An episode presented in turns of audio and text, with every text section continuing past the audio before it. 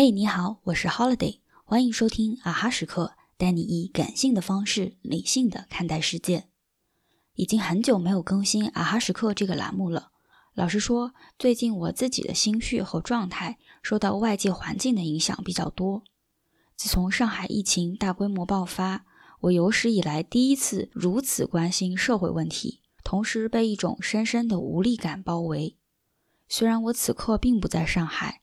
但它作为全国乃至全球一等一的超级城市，展现出来的是一个比较负面的范例。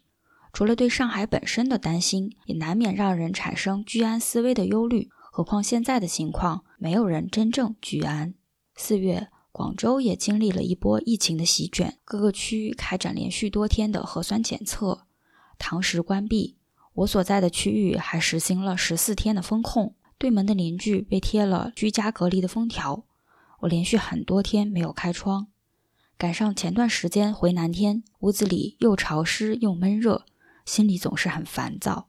从自由职业以来，我经历过不止一次单月几乎零收入的情况，但总体上心态保持良好。那时候我并不着急寻找特别多合作，不想埋头在工作中，总是给自己很多时间放松和学一些看似无用的东西。现在明知道自己应该慢下来，却好像不敢停顿，只能匆匆向前。美化一下，可以说成是未雨绸缪，为未来的不确定性提前做好积累和准备。但深挖下去，或许反映的是我对未来没有那么有信心了。这种不自信并不源于自身，相反，我仍然觉得我作为个体的能力正随着时间在增长。但最近越发意识到环境和趋势的作用，个体无力抗衡。去年我发起了一个播客项目，当时吸引了其他八个女孩加入。大半年下来，加上我，一共只剩下了四个人。这个结果完全在情理之中。我甚至认为，团队越小越好管理，内容制作水平也可能更高。我只是很感慨，原本大家信心满满的决定要坚持做下去的事情，确实会被各种各样的因素打败。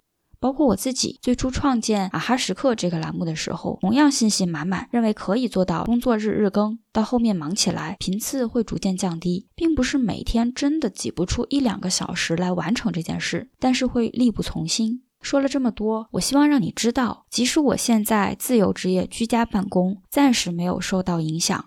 这几个月，父母也和我一起住，家里还有一只可爱的肥猫，已经比很多人的境况好太多。可是我也真的很焦虑，好像只要停下来，就会忍不住不安。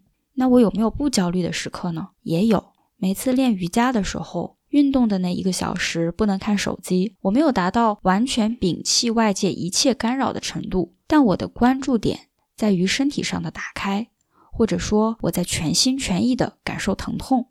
每次看书的时候，我或是沉浸在一段故事情节里，或是感叹作者能提出让我思路打开的新认知，并不能吸收百分之百的内容，但至少记住一句话，也有一句话带来的成就感。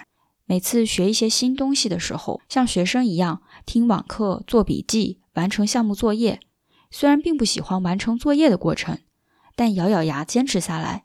后面会发现越来越多的能在工作上把学到的体系运用起来，潜移默化的给自己一些正反馈。和爸妈一起看电视的时候，我偶尔会和他们坐在一起追剧、看电影，并没有看什么深刻的片子，就只是很平常的中老年人喜欢看的都市轻喜剧。我并不觉得从这些内容里能学到什么，甚至有时候我们会一起吐槽人物行为的不合理，怀疑编剧怎么能写出这样的剧情。